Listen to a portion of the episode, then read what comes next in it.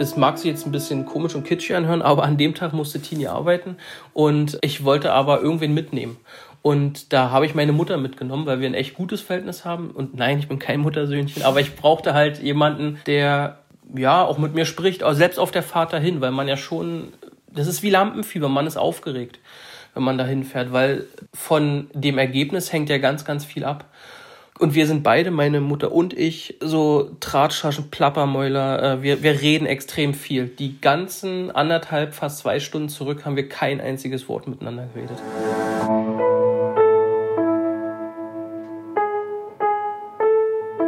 Eltern ohne Filter. Ein Podcast von Bayern 2.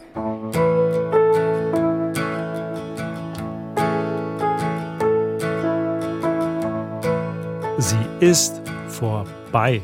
Die podcastfreie Zeit ist endlich vorbei. Hier der Russland, schön wieder bei euch zu sein und danke, dass ihr so lange ohne Podcast durchgehalten habt. Ich weiß, es ist nicht leicht. Ich hoffe, es geht euch gut. Die Inzidenzen sinken ja weiter und immer mehr wird gelockert. Ihr habt uns auf Instagram geschrieben, dass es einigen von euch etwas zu schnell geht. Ich muss euch jedoch gestehen, ich gehöre zu denen von euch, denen es nicht schnell genug gehen kann. Aber auch ich habe im Hinterkopf natürlich leider die Delta-Variante. Nun gut, schauen wir mal. Heute geht es bei uns aber nicht um die Pandemie, sondern um etwas anderes, das wir als Paare auch nur bedingt beeinflussen können. Wenn diese Dinge jedoch eintreten, dann verändern sie unser Leben für immer. Auch zum Guten. Eine Frage noch. Was schätzt ihr? Wie viele Kinder werden in Deutschland jährlich adoptiert? Hi, ich bin Robert, bin 35. Kann keiner sehen gerade, aber ich schiele immer rüber zu meiner Frau, weil ich ab mir wissen Punkt vergessen habe, wie alt ich werde. Wir kommen oder ich komme aus Sachsen-Anhalt, bin Ergotherapeut und auch nichts weiter. Das ist so ganz knapp. Ganz knapp, Robert. ja, hallo, ich bin Christine. Ähm, ich werde dieses Jahr 34 Jahre. Ähm, bin auch gelernte Ergotherapeutin. Wir haben uns, ähm, also Robert und ich haben uns damals während der Ausbildung kennengelernt, kennen und lieben gelernt, wie man das so schön sagt. sind ähm, ja seit 2006 zusammen und ähm, sind jetzt 2015 wieder in unsere alte Heimat gezogen. Und ähm, kurz vorher hatte sich auch der Kinderwunsch entwickelt und ja. Christine und Robert kommen aus The Middle of Nischt. Also nochmal, the middle of nüscht, die Mitte des Nichts, das gibt's wirklich. The middle of nüscht ist die Altmark, eine Region im Norden von Sachsen-Anhalt. Und da ist halt viel nüscht, nichts, weit und breit, nüscht. Die nächstgrößten Städte, wie zum Beispiel Hamburg, Wolfsburg oder Magdeburg, die sind circa eineinhalb Autostunden entfernt. Und in diesem Nüscht hatten Christine und Robert eigentlich ihre Zukunft geplant. Ihre Zukunft mit Haus, Hof, Hund und Kind. Dass ihr Weg bis dahin aber deutlich länger dauert als gedacht, dass sie da auch mit Hilflosigkeit, mit Versagensängsten zu tun haben werden, die ein oder andere Träne fließt und dass sich Robert auch mal fragt, ob er denn überhaupt noch ein echter Mann ist. Nee, das alles stand auf keinem ihrer Zettel. Hattet ihr schon immer einen Familienwunsch? Habt ihr darüber geredet, wir zwei, wir möchten unbedingt mal Eltern werden? Doch, also wir haben nie direkt darüber geredet, wie viele Kinder willst du, wie viele Kinder wollen wir. Hm. Aber dass wir beide eine Familie wollen, äh, das war uns, das war uns klar. Also hm. das, also das, wir sind, glaube ich, so nicht sehr einfach, aber so Haus, Hund, Kind, Hof, so das ist mein Ideal, also mein, war meine ideale Vorstellung von Familie und ich glaube bei Christine auch. Ja. Also, ja, ja, ich sagen. ja, nee, ich wollte gerade sagen, also wir hatten, es weiß gar nicht, also es gab schon diesen einen Tag, äh, wo, wo wir gesagt haben, Mensch, wollen wir jetzt, wollen wir jetzt schwanger werden? So, ähm, den gab's schon, das weiß ich auch noch. Mhm. Äh, das war da, äh, also das war auch nicht so nicht geplant, das war auch so bei meiner Mutti im Garten irgendwie so. Ähm, einfach so zwischen Kaffee und Armbrot irgendwie äh, auf der Wiese liegend, so Mensch, jetzt wäre doch, oder? Könnten wir doch jetzt mal anfangen. ähm, von wem kam das? Äh, weiß gar nicht, von mir oder von uns irgendwie. Ich habe keine Ahnung. Das weiß ich jetzt auch nicht mehr. Das ist schon ein paar Jahre her. Ja. Ich weiß nur, dass das so ein recht ungezwungener Moment war und dass das einfach so zwischen Kaffee und Armbrot irgendwie mhm. entschieden wurde sozusagen. Äh, aber dass das so im Vorfeld so, also ich weiß noch immer, dass Robert gesagt hat, er würde gerne mit 27 mhm. Papa werden. Mhm. Ähm, das, das hatte dann nicht geklappt. Weil mein, ja. genau, weil mein Bruder halt auch mit 27 ah. äh, Papa geworden ist. Und das ist so ein, so ein, also man ist nicht zu jung, man ist nicht zu alt, das ist so ein, so ein schönes Alter. Ja, das war immer so meine Idealvorstellung. Mhm. Aber sonst war das eigentlich jetzt nicht, dass nee. man da jetzt so konkret äh, gesagt hat, so, das muss jetzt dann und dann muss das passieren und dann das folgen und ähm, das, das war jetzt nicht so. Das, da war dann, wie gesagt, dieser eine Tag, das war 2014, muss das gewesen sein. Irgendwie so im Sommer 2014. Genau, aber was dann danach hatten wir es auch unseren Freunden erzählt, dass wir das jetzt probieren und ja, damit fing das dann sozusagen ähm, alles an. Ihr habt es euren Freunden erzählt, dass ihr jetzt probieren wollt. Genau, genau. Ja. Das hat die Fallhöhe erhöht. Also dann, ein bisschen, Na, ja. Am Anfang war es ja so, das, also gab es ja, glaube ich, gar keine Bedenken, weil man da einfach gar nicht von ausgegangen ist, dass das jetzt irgendein Problem darstellt. Ähm, weil man, ja. also zu dem Zeitpunkt wir niemanden kannten, ähm, bei dem das nicht funktioniert hat oder dass es da irgendwelche Schwierigkeiten gab, Kinder zu kriegen. Man, das, das war nicht, äh, war nicht präsent. Von nee. daher war das einfach irgendwie normal. Wir, äh, ich setze jetzt die Pille ab und dann, dann, dann wird das jetzt schon. Ist, ist ja auch ein bisschen logisch. Also man fängt ja nicht an mit Problemen so mhm. äh, im mhm. Kopf. Ähm, nehmt mich mal mit auf eure Reise. Warum habt ihr euch am Ende für eine Adoption entschieden? Wieso hat es nicht geklappt? Das ist eine lange Reise. Wir haben Zeit.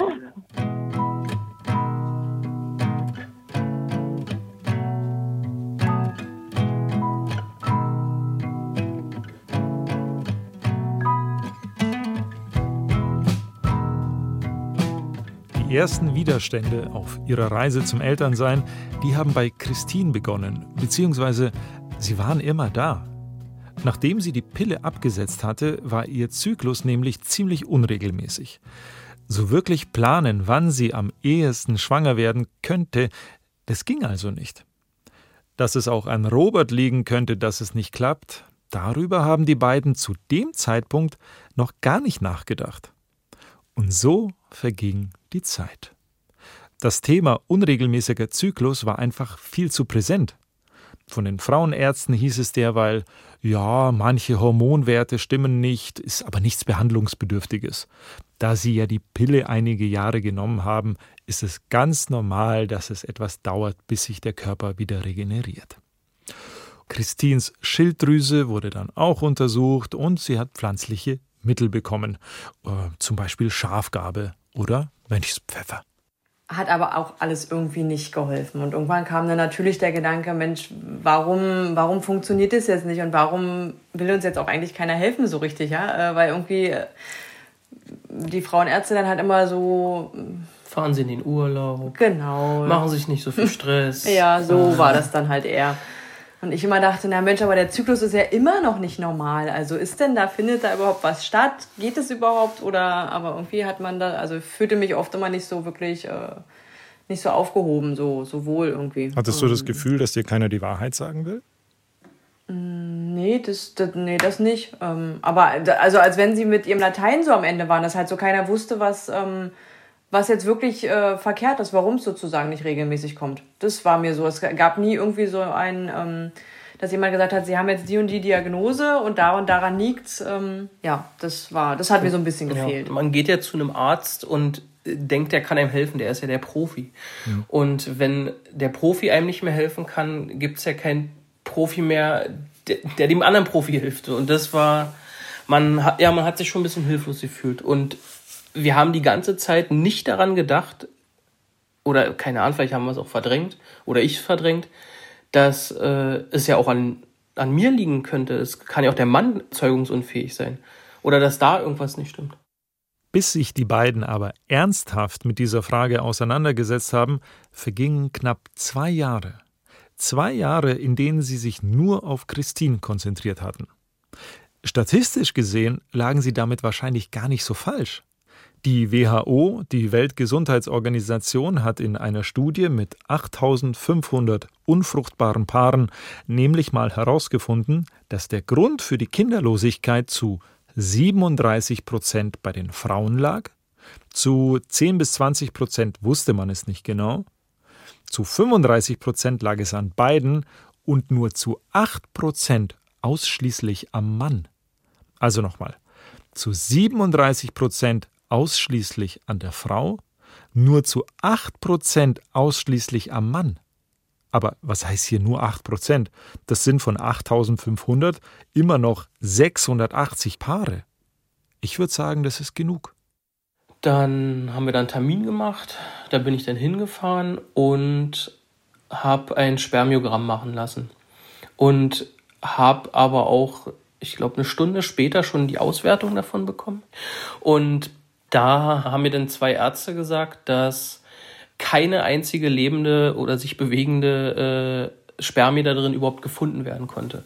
Also nicht wie bei vielen, wo die dann sagen, oh, die haben nur eine was Beweglichkeit von 30 Prozent oder wir haben nur 10 Prozent darin gefunden.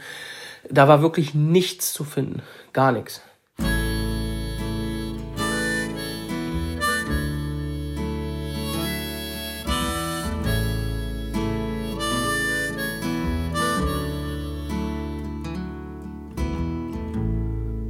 Had dreams when we were young.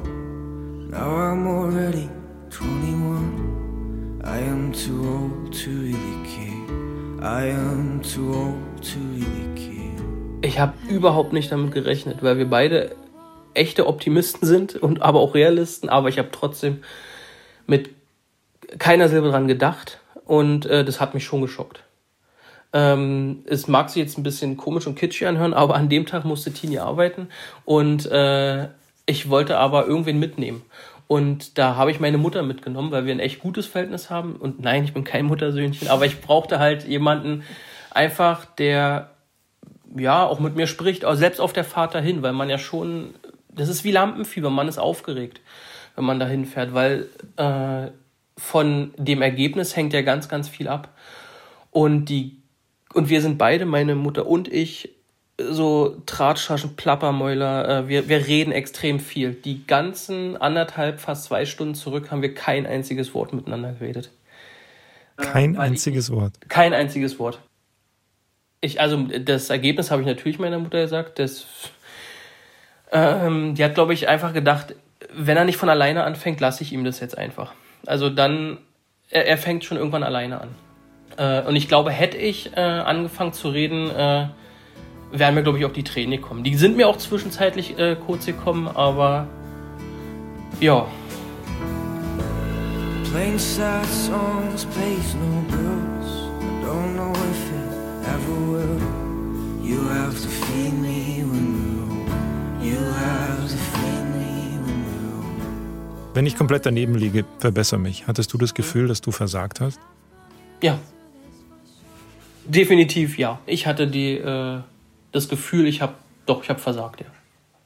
Hattest du das Gefühl, Robert, ähm, dass du auch als Mann versagt hast? Mm, äh, am Anfang wirkt nicht. Aber bis mir jemand gesagt hat, äh, du brauchst dich jetzt aber auch nicht wie ein echter Mann zu fühlen. Was? Du sei mal dahingestellt, ja, ja. Du sei mal dahingestellt, was ein echter Mann ist. Also wir sind beide äh, Wer hat, es, Menschen, wer hat es zu dir gesagt? Wann? Meine damalige Chefin. Äh, ist er nicht mehr. Alles gut. Meine Chefin, genau. Mein, mein Boss. Nicht dein Ernst. Doch.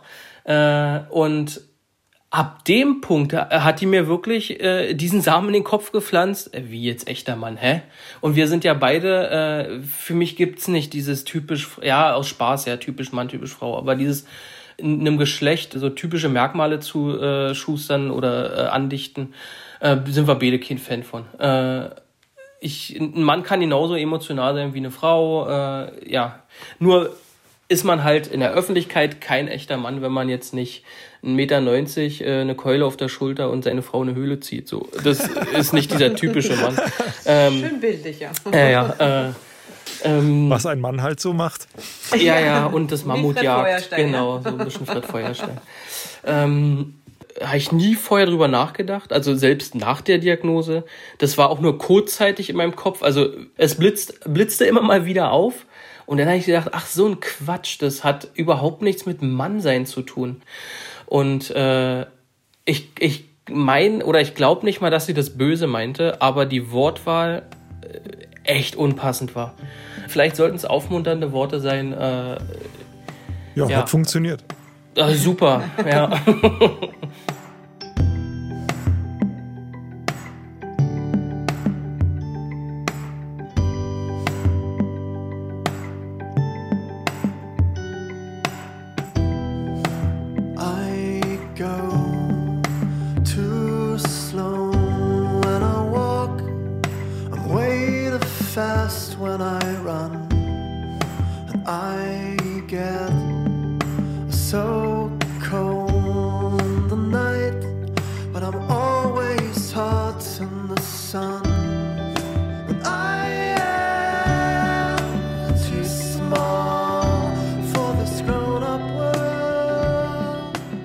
Sechs Monate nach dem ersten Spermiogramm hat Robert noch eines machen lassen.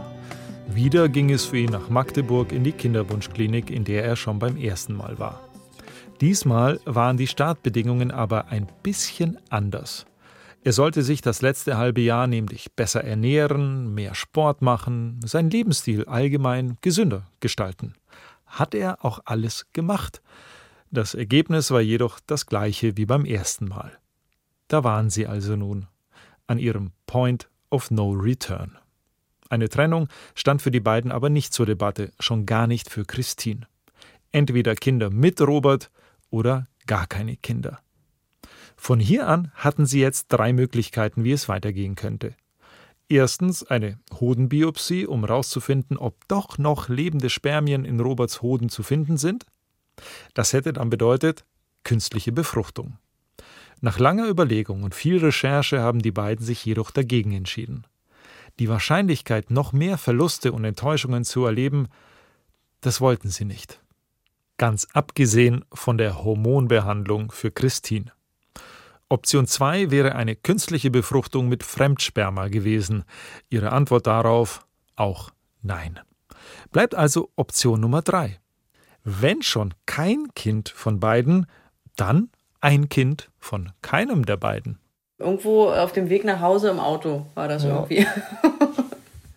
Wir hatten, ich glaube, das war auch wieder ähm, das Thema eben wieder und hatten, glaube ich, auch nochmal über die, ähm, also hatten sozusagen den, den ersten, den Schock verarbeitet über die, die zweite Diagnose und hatten uns ja dann auch die Wochen danach äh, immer darüber unterhalten, wie, wie geht es jetzt weiter und auch über die künstliche Befruchtung unterhalten. Und dann war das irgendwie so eine Autofahrt. Ich, also ich weiß noch, wo es war, aber ich weiß nicht mehr, wo wir hergekommen sind. Ähm, dass wir dann irgendwie über Adoption gesprochen haben. Und das war auf einmal wirklich vom Gefühl her dieses, ähm, ja, ja, ja, stimmt. Das ist es. Das ist es. Also das war wirklich wie so eine, ja, Befreiung, irgendwie so, das war so, so ein Gefühl von, ja, das ist jetzt der Weg. Und ja, der fühlt sich gerade gut an, obwohl wir noch mit gar keinem telefoniert haben und auch noch ähm, gar nicht wissen, was auf uns zukommt. Aber das war von Anfang an, nachdem wir es ausgesprochen hatten, wirklich ein Gefühl von, ja, das ist es. Und das wird es jetzt sein. Der Abschnitt, der jetzt im Leben von Christine und Robert beginnt, den kann man gut als Teil 2 ihrer Reise zum Elternsein bezeichnen. Teil 1 ihrer Reise endete in Enttäuschung und Trauer. Teil 2 Teil 2 wird besser, so viel kann ich euch schon mal verraten. Dieser Teil endet nämlich bei ihrem Sohn Ben, der zu dem Zeitpunkt aber noch gar nicht auf der Welt war, als seine Mama Christine beim Jugendamt angerufen hat. Das war dann auch erstmal so ein, ähm, ja, schon irgendwie. Ich fand, also für mich, ich, ich hatte angerufen, war aber auch eine, irgendwie eine Überwindung. Ähm, weil ähm, ich plane halt gerne im Vorfeld, was, was sage ich jetzt? Und es war, ich hatte irgendwie das Gefühl, ich kann es nicht planen, weil ich nicht wusste, wonach frage ich jetzt oder was sage ich jetzt. Äh, oder wie sage ich das jetzt? So dieses Hallo, wir, wir möchten gern ein Kind haben. Also so, das war so. Habt ihr, habt ihr eins? Hallo? Ja. Genau, ja, ja. Hautfarbe egal, Haarfarbe auch egal. Ja, ein kleines Kind wäre schön. Ja. So. Das war ein bisschen, also es war ein bisschen komisch, weil ich dann nicht wusste genau, wie man das, äh, mhm. ja, wie man sich sozusagen meldet und was man sagt hat er mich dann aber doch dazu entschieden, ach, jetzt rufst du einfach an. Genau, hatte auch äh, dann letztendlich unsere, also die Sachbearbeiterin, die wir ähm, den ganzen Weg über hatten, die hatte ich auch direkt am Telefon. Und die war da sehr, sehr offen und sehr, sehr herzlich auch und hat dann gesagt, ja, nee, Sie sind hier richtig, gar kein Problem. Und äh, wir würden dann erstmal ähm, einen Termin zum Informationsgespräch ausmachen. Ähm, dazu kommen Sie dann ins Jugendamt. Und dann äh, würden Sie uns erstmal einfach einen, einen Überblick geben, was Adoption bedeutet, was auf uns zukommt. Genau, und dann haben wir halt erstmal einen Termin gemacht gehabt im Jugendamt für ein Erstgespräch sozusagen. Jetzt mal alle Hand aufs Herz. Wie viele Gedanken habt ihr euch im Vorfeld darüber gemacht, welche Eltern ihr sein wollt, welche Werte euch wichtig sind, wie ihr euer Kind erziehen wollt? Habt ihr mit eurem Partner, eurer Partnerin darüber geredet, wer für wie lang in Elternzeit geht oder darüber, wie ihr selber erzogen wurdet? Wahrscheinlich seid ihr das Thema Elternwerden allgemein mit mehr Leichtigkeit angegangen und das ist auch vollkommen okay so, aber das ist jetzt ein wichtiger Punkt. Und dank Christine und Robert glaube ich etwas verstanden zu haben. Adoptiveltern, die keine leiblichen Kinder bekommen konnten, die hatten diese Leichtigkeit nicht. Die mussten sich im Voraus viele Fragen stellen, sehr, sehr viele Fragen, weil das Jugendamt es von ihnen verlangt hat.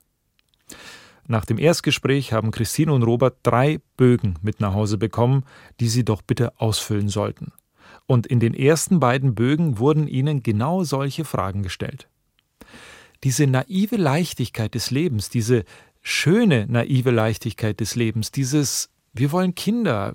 Wir, wir zwei, also wir kriegen das hin. Ach komm, wir zwei? Wir schaffen das. Es kommt, wie es kommt. Diese Leichtigkeit haben Christine und Robert nicht mehr. Sie sind nun Adoptionsbewerber. Ihre erste Initiativbewerbung um ein Kind, die sie, wie wir alle mal, beim Schicksal gestellt haben, wurde leider abgelehnt. Elternwerden ist für die beiden ab jetzt ein bürokratischer Akt. Bevor wir jetzt den nächsten O-Ton abspielen, von mir an alle, die uns zuhören und noch keine Kinder haben, macht euch ein paar Gedanken, bevor ihr Eltern werdet. Aus eigener Erfahrung, es erleichtert den Start enorm. So, und jetzt äh, O-Ton bitte, weil es gab ja noch den dritten Bogen. Ja, erzähl mal über den letzten Bogen. Der ist es der, oder dieser Bogen, äh, was möchten wir für ein Kind? Also was wir uns vorstellen können, wie alt das Kind äh, sein soll, also wirklich Männlich, auch weiblich. genau das Geschlecht, welche Hautfarbe, ob es uns egal ist oder ha da, wirklich Haarfarbe, Augenfarbe, das ist ja alles drin. Genau. Ähm, also wie so ein Katalog. Augenfarbe, eigentlich. Haarfarbe, also ja, ja, aber äh, ja, ich glaube. Äh, Warum ist das wichtig? Ich glaube, äh, das ist wichtig. Man macht ja diese diese Schwangerschaft nicht mit. Genau. Das heißt, dieses Kind kann in also die Mutter kann erstmal zu dem Kind in, im Bauch ja kein, kein, ja, keine, keine Beziehung aufbauen. Und ich glaube, wenn man sich so vielleicht auch indirekt ein Bild von seinem Kind hat, wie man dann, keine Ahnung, zu dritt am Strand spazieren geht und es ist nicht das Kind, was man sich vorstellt, äh, ich, hm. vielleicht wollen sie dem auch aus dem Wege gehen. Es gibt immer noch, das äh, ist halt auch immer noch echt arschig, äh, ja, Gegenden, wo halt die Hautfarbe zum Beispiel eine große Rolle spielt. Und also ich glaube, bei uns wäre, also nicht bei uns in der Familie, aber bei uns in der Gegend wäre das nicht so. Mhm. Äh, sie hatte durchaus auch vom, also von einem Fall erzählt, wo es eben wirklich um ein, ähm, ein Baby ging, was sozusagen keine, keine Familie hier im Landkreis bekommen hat, weil es eben farbig war. Dass sie das eben nicht vermitteln konnten, ja. weil, es, äh, weil die Familien gesagt haben, nee, und dann wird geredet und das können wir nicht und um das eben vorab schon sozusagen ähm, genau. Ja, ab, ab, abzuklären und ob wir das können, ob wir äh, dem zum Beispiel gewachsen wären, wenn es so wäre, wenn es, also weil wir hatten zum Beispiel angekreuzt, dass uns die Hautfarbe egal ist. Und äh, aber dazu muss man halt auch bereit sein, weil es definitiv immer noch genug dumme Leute gibt, die einen deswegen verurteilen. Was habt ihr sonst noch angekreuzt? Ja, also den muss man ja einmal komplett durchkreuzen, diesen Bogen. Und wir haben äh, gesagt, wir möchten gerne ein Baby, ne, von, also die Spanne ist von ich glaub, 0 bis 18 0 bis 18 Monate. Das, mhm. äh, das haben wir angekreuzt, weil wir halt auch wirklich, das ist halt auch eine wichtige Phase fürs Kind. Und das wollten wir gerne, äh, also wirklich ein, ein Baby. Dann, ob, genau, das sind Fragen zum Beispiel, ob äh, es egal ist, ob die Mutter zum Beispiel äh, Drogen genommen hat, Alkohol getrunken hat, äh, ich, oder mhm. das war mit drauf, mhm. ob äh, es egal ist, ob das Kind äh, geistig behindert oder körperlich behindert ist, äh, das waren also Sachen. Und äh, wir haben Was halt angekreuzt, ein gesundes Kind. Und wir haben uns auch kein bisschen schlecht gefühlt dabei. Ähm, weil, ich, ich fälle hier kein Urteil. Nur das Nein, nein, nein, nein. Überhaupt ich, ich möchte es nur erklären, falls, äh, weil es ganz oft dann so kommt, hä, na, warum denn kein behindertes Kind? Und dann würde ich immer als Gegenfrage stellen, äh, wenn äh, ihr auf natürlichem Wege ein Kind bekommen wollt, äh, möchtest du doch im Idealfall ein gesundes, ja, kerngesundes Kind haben. Ähm, ich, auch da, ich ziehe den Hut vor Leuten, die äh, sagen, es ist mir egal, ich, ich kann das stemmen. Wir, wir wollten es einfach nicht machen. Natürlich stellt man sich dann die Frage, was, wenn ich das jetzt ankreuze, äh, was denken die denn jetzt von mir? Mhm. aber das, äh, die haben auch gesagt, nein, das ist eine völlig normale, gesunde Denkweise. Ja. Und dass es eben auch einfach wichtig ist, dass man da ehrlich antwortet genau. und ehrlich die Fragen eben doch ankreuzt, weil sie auch gesagt hat, wenn es dann wirklich so ist, dass, dass äh, es dann Bewerber gibt, die nicht, nicht ehrlich mit sich selbst waren und ich sage jetzt mal, ihnen ein Kind angeboten wird, was sie dann aus verschiedenen Gründen ablehnen, ähm, ist das ja fürs Kind auch nicht gut. Äh, wenn man dann im Nachhinein merkt, oh, ich komme doch äh, damit mit der, mit, der, mit der Behinderung nicht zurecht, ähm, ist es ja fürs Kind nochmal, wäre es ja nochmal ein Abruf, wenn dann die Familie sagt, nee, wir, ich sag jetzt mal, wir geben das Kind wieder zurück, weil's wir, weil wir uns es doch nicht, nicht, nicht vorstellen können oder wir es ähm, äh, ähm, psychisch ist einfach doch nicht, nicht aushalten das können sind, oder nicht durchhalten genau, können. Genau, diese, also wenn man sich da belügt, das sind im Nachhinein oft die Familien, die sich dann nach kurzer Zeit trennen weil das natürlich auch die Beziehung tierisch belastet und äh, die dann oftmals getrennte Wege gehen. Sell all your things,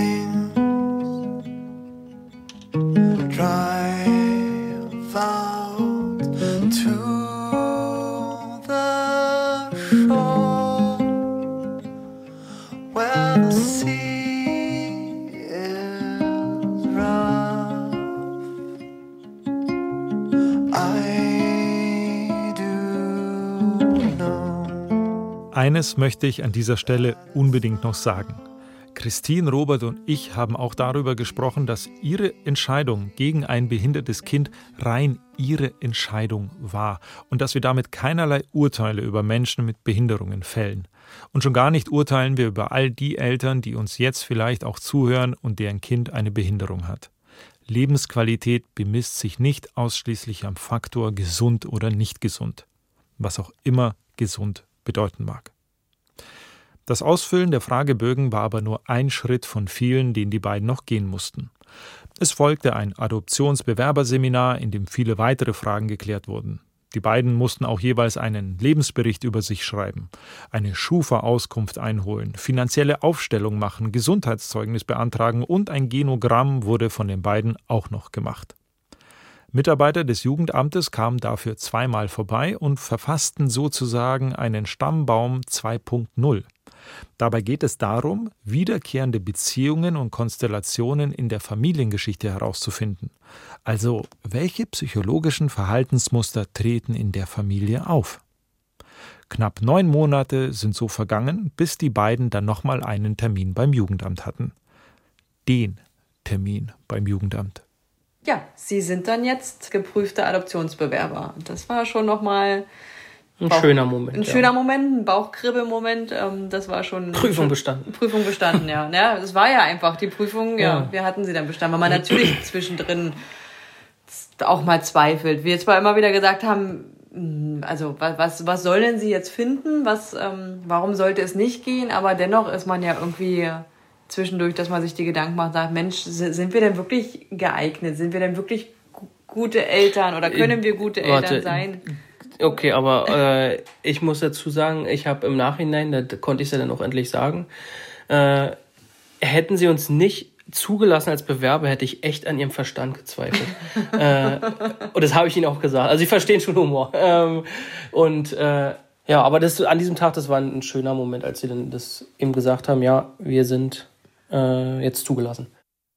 Vom Jugendamt hat man Christine und Robert noch auf den Weg gegeben, dass sie sich doch schon mal um eine Hebamme kümmern sollten, weil es auch mal schneller gehen kann als neun Monate.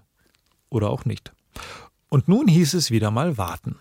Warten auf den entscheidenden Anruf vom Jugendamt. Bekommen wir ein Kind?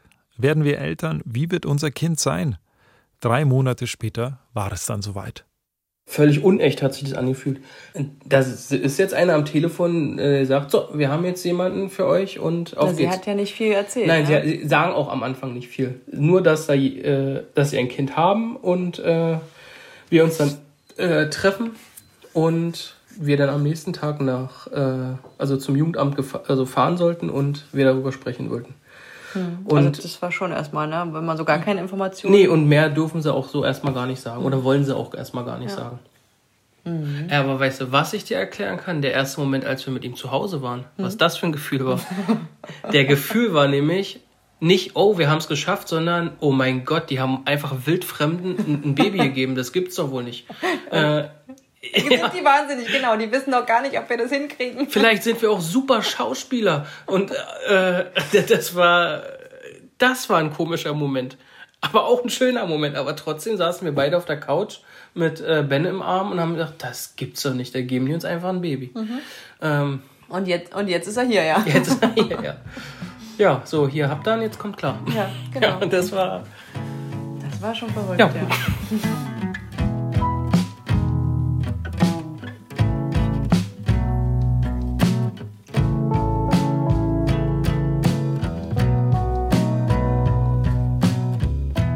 Zwischen dem Anruf und dem ersten gemeinsamen Moment zu Hause sind übrigens einige Tage vergangen.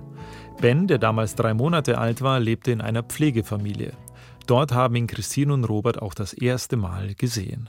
Die beiden waren immer wieder da und haben Zeit mit Ben verbracht. Sie haben ihn gebadet, sie sind mit ihm spazieren gegangen, sie haben ihn kennengelernt. Diese Kennenlerntage haben sie auch genutzt, um das eigene Zuhause vorzubereiten. Um ein Bett zu kaufen, um Windeln zu kaufen, um zu streichen. Naja, was man halt so alles macht, wenn man Eltern wird. Das alles ist jetzt schon über eineinhalb Jahre her. Ben wird nämlich bald zwei. Das, was Christine und Robert gemacht haben, nennt man übrigens halboffene Adoption. Familie sein bedeutet für die Adoptiveltern Christine und Robert also auch, dass es für immer noch eine Geschichte hinter ihrer Geschichte geben wird, die für Ben relevant ist. Eine Geschichte, die sie ihm jetzt schon anhand von Fotoalben erzählen, in denen auch die Frau vom Jugendamt vorkommt oder auch die Bereitschaftspflegefamilie, die sich so toll um ihn gekümmert hat. Und irgendwann, irgendwann gehört zu dieser Geschichte auch noch eine Person. Und die Gründe für ihre Entscheidung. Also was wir, glaube ich, auch sagen können, wir haben ähm, einmal ähm, uns getroffen mit der leiblichen Mutter. Das war also für uns, glaube ich, also für uns sehr gut. Ich glaube für ihn auch später gut, dass wir einfach auch das mhm. erzählen können, dass, dass wir einfach auch äh, ihre Sichtweise ihm erzählen können. Ja, das ist, glaube ich, äh, viel wert. Ich glaube, das, das haben auch nicht viele, dass man da wirklich den Kontakt auch einfach. Ja, und das, also da sind wir auch wirklich dankbar für, dass wir diese Chance bekommen haben und dass wir diese, diese Infos auch alle haben. Mhm.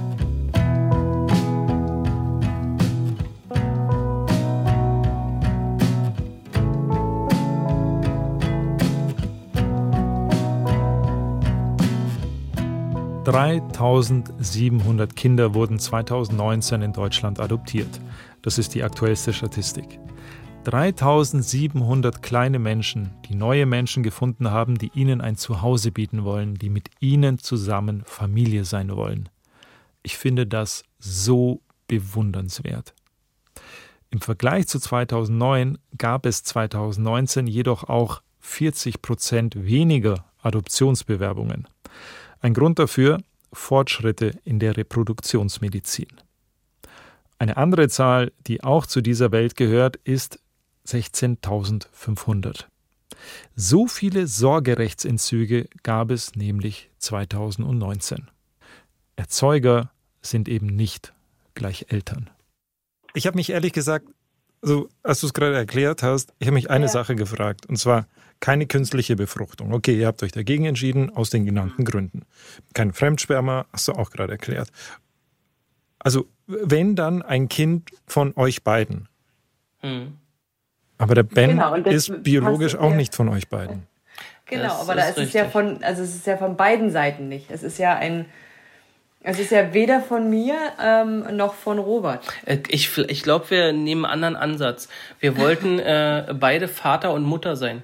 Und äh, unsere Definition von äh, Vater oder Mutter sein und ein Kind erziehen äh, hat nichts mit Genen zu tun, äh, sondern eine, eine, eine Mutter oder ein Vater ist für mich eine echte Mutter, ein echter Vater, wenn es das Kind erzieht, ihm Werte und Normen beibringt, äh, es lieb hat, es äh, tröstet, wenn es traurig ist, es natürlich finanziell auch unterstützt. Äh, das ist für mich Vater und Mutter sein. Wir wollten beide Vater und Mutter sein, wir wollten Eltern sein äh, und nicht, ja, ja doch, das, doch, doch, Punkt, fertig. I stop and wonder how this happened after all.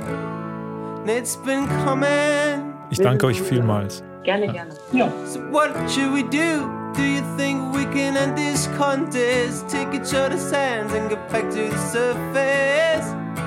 Then let's quit this contest and get back to the surface. Eltern ohne Filter ist ein Podcast von Bayern 2. Redaktion hatte Jutta Prediger und produziert hat Bernd Schreiner. Nächste Woche ist Katrin wieder dran und sie spricht mit, Trommelwirbel, Christina. Ja, unsere Eltern ohne Filter Christina. Und die beiden reden über das Thema Geburt, Traum oder Trauma. Kleiner Hinweis, in der Folge wird euch ein Geheimnis verraten. Wenn ihr es jetzt vor Aufregung nicht mehr aushalten könnt, um was geht es bei diesem Geheimnis, dann kommt doch einfach auf unseren Instagram-Account und redet mit mir bis dahin über das Thema Adoption. Das hilft bis nächste Woche. Auf jeden Fall. Ich freue mich. Macht's gut. Euer Russland.